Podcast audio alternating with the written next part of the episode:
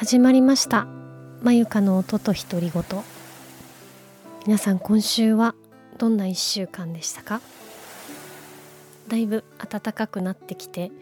もう桜もちらほら咲いている場所もあるのではないでしょうか。ね日中はあったかいけども夜とかとっても冷えたりするので引き続き手洗いうがいと体調管理気をつけていきましょうね。前々回も歌わずに、えー、いろいろあれこれ脳の働きについて考えたんですけども今回は悲しい時になぜ悲しい音楽を聴くのかというお題です。正直いろいろ調べてみたのですがその理由はわからないしあの結論から言ってしまうと悲しい音楽の定義って何よってちょっと思っちゃいました。そして悲しい時っていうその悲しい時のシチュエーションの定義も人それぞれ全然違いますよね。こけて痛かった。悲しいかもしれないし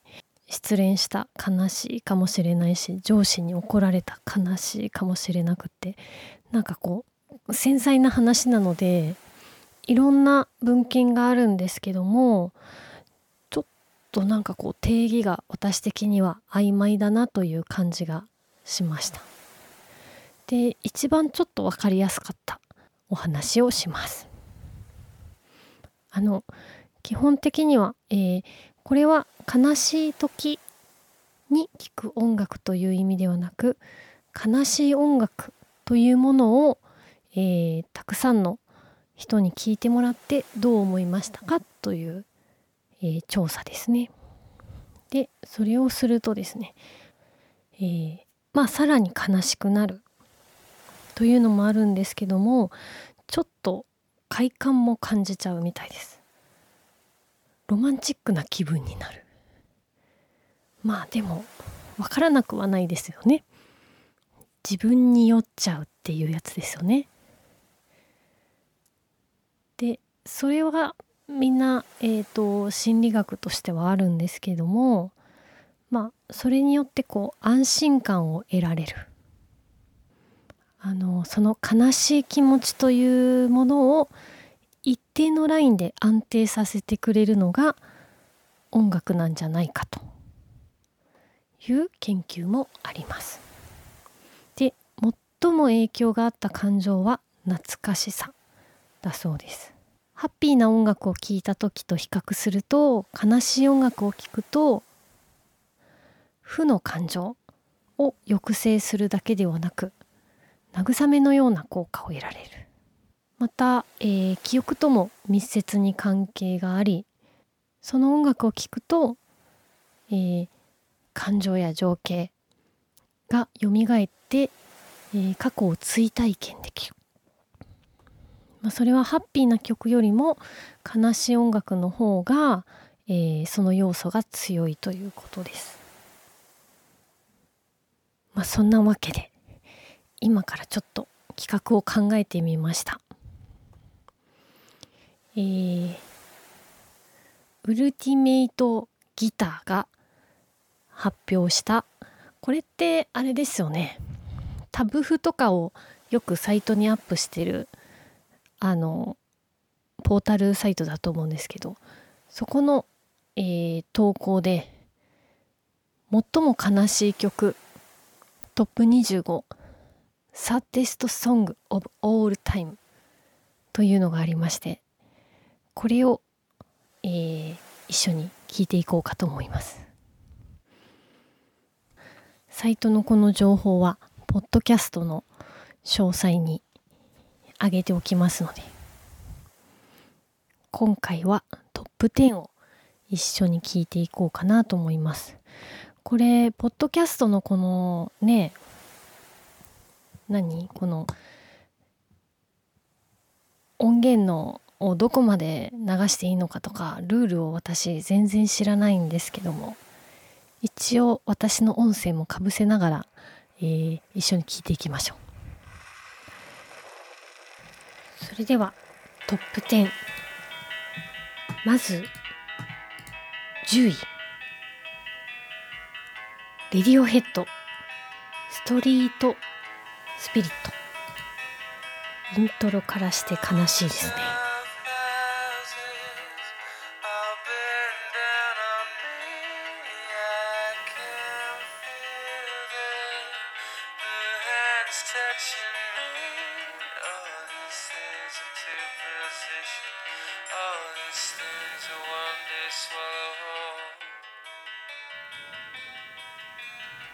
なんか同じこのアルペジオ的なのが一定のリズムで入るというのはなんかこう不穏な気持ちになりますよね。で、えー、このですねレディオヘッドの作詞作曲をしたのはトム・ヨークなんですけども彼によれば自分はこの曲を書いたのではなくただメッセンジャーいわば生物的な触媒としてこの曲に選ばれただけなのだというもう訳がわからない域に達しています。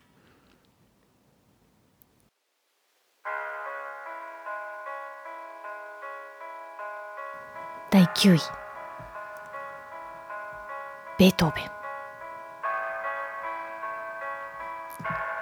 ムーンライト・ソナタ。まあこれはもう皆さんご存知。これはなんとこの漢字が15分続きます。もうそれだけで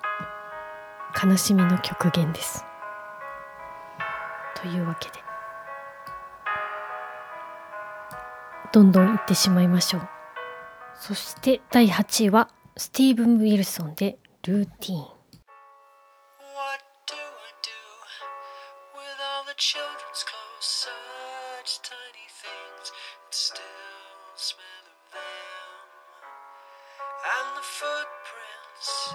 これはなんか悲しい曲でもあるんですけども PV がとにかくなんかこう切ないというか悲しいです。クレイアニメーションの PV なんですけどなんかものすごく深いストーリー仕立てになってまして皆さんぜひ YouTube 見てください。そしてお次の7位はマットワールドゲイリー・ジュールス。これは PV がとっても有名ですよね。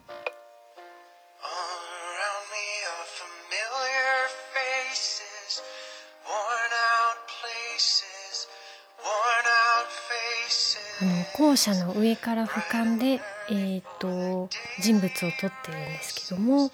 えー人物がいわゆるなんていうのかな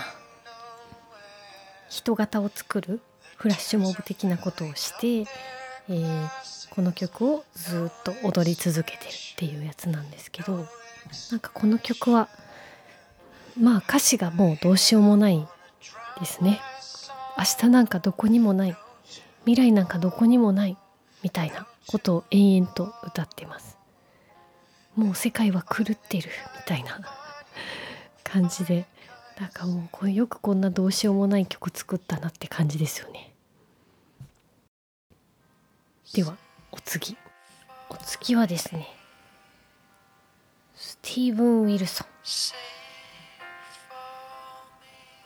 放題「レイブンは歌わない」これねいわゆるプログレというやつですね。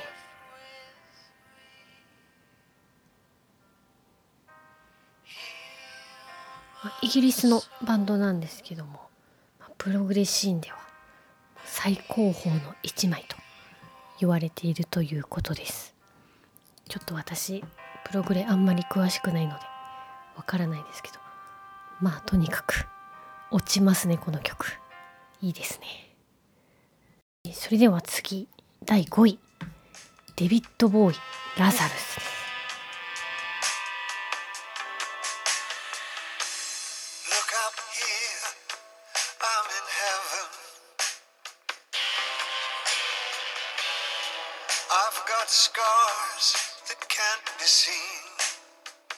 この曲はですねニューヨークのオフブロードウェイでデビッド・ボーイの、えーミュージカルとしてご本人自らが書き下ろししてた未発表の曲だったということなんですけどもすごく逸話がありまして、えーキャストが、えーミュージカルのキャストがこの曲をレコーディングしたのは2016年1月11日、えーデビッド・ボーイが亡くなった翌日だったということなんです。なので、えーキャストが、えーレコーディング用にスタジオに集まった時に初めてその秘宝を知らされたという、えーとてもエモーショナルなレコーディングになりましたとのことです。そして4位がパールジャムブラック、これはパールジャムのデビュー作とのことです。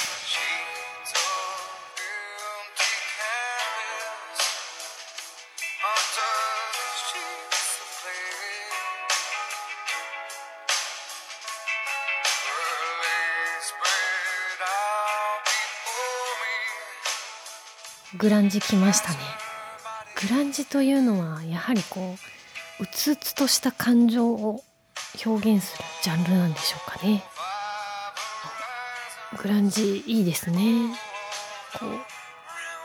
う落ちた時にはグランジ聞くとぐっと没入感がありますね。えーパールジャムのとても美しいバラードだと、えー失恋し絶望の真っ只中を歌った曲なんだけれども、えーとても、えー歌詞が美しくて文学的であるということです。なんか歌い方もとってもかっこいい。そしてお次サインはアリス・イン・チェインズ「ナッシェル」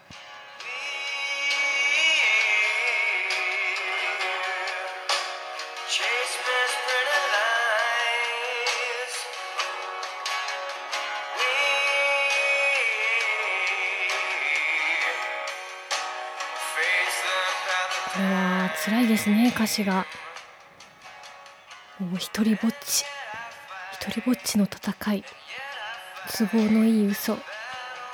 誰も泣いてはくれず。我が家と呼べる場所もなく。死んだ方がマシだ。と歌っています。このなんかロックの感じがまたグイグイきますね。それでは次。2位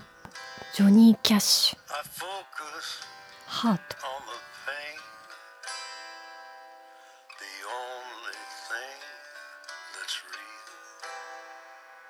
これもまた歌詞がすごいですね。針で傷口をえぐる。古傷の上を何度も突き刺し全てをなかったことにしようとしたとしてもすぐに記憶はよみがえる。なんとなんと重たい歌詞を。一応この曲のテーマはドラッグ中毒。だったそうです。でジョニー・キャッシュさん自身も、えーとてもドラッグで苦しんだということもありそこら辺もリンクしてるんじゃないのかなということです。そして世界中が最も悲しい曲第1位に選んだのはなんとエリック・クラプトン「Tears of Heaven」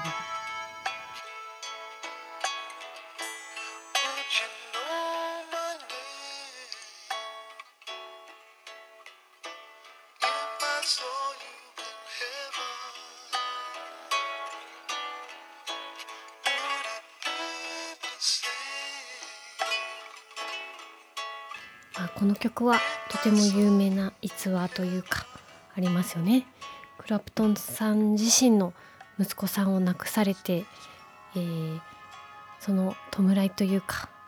息子さんのためにこの曲を作ったと。いいですね歌い出しが。もし天国であったら僕の名前を覚えていてくれますか？もしで天国であったら今まで通りでいてくれますか？このなんかニュアンスとしてはこの曲を書いたことでなんとかこう辛さを乗り越えるというか自分自身が書いた、えー悲しい曲が自分を救ってくれたみたいな感じがします。というわけでトータルこのトップ10を聞いていて思いましたけれどもあれですね自分で自分の悲しい曲を作って自分の心をあの一定の距離感で保ったというのはなんか心理学的にも理にかなってると言ったら変ですけども正しい判断だったのかな正しい判断なんだなと思いますよね。こう自分が作った悲しい曲で自分自身が救われるというちょっと微妙な不安定なトーンの繰り返し。例えば、えー最初の、えーレディオヘッドとかだったらアルペジオの不安定なアルペジオの繰り返し。なんか同じ音の繰り返し同じフレーズの繰り返しって結構メンタルに来るんじゃないかなということが私の意見ですけどもトップ10を振り返って思いました。そして、えー悲しくて辛いのとグランジというのはとっても相性がいいんだなというのを思いました、うん、結構ロックとかグランジがこういう落ち込んだ時に聞くにはいいのかもしれないですね。というわけで今回は悲しい曲トップ10でしたけども今度ハッピーな曲トップ10いきましょうかね。なんかハッピーな曲トップ10するとなんかほんとパーティーチューンばっかりになってしまってつまんなかったんですよね。なのでちょっとまた、えー世界ランキングさ面白そうなの探しときますので、えーこの企画も数ヶ月に1回くらいはなんか面白いのがあったらやってみたいなと思います。というわけで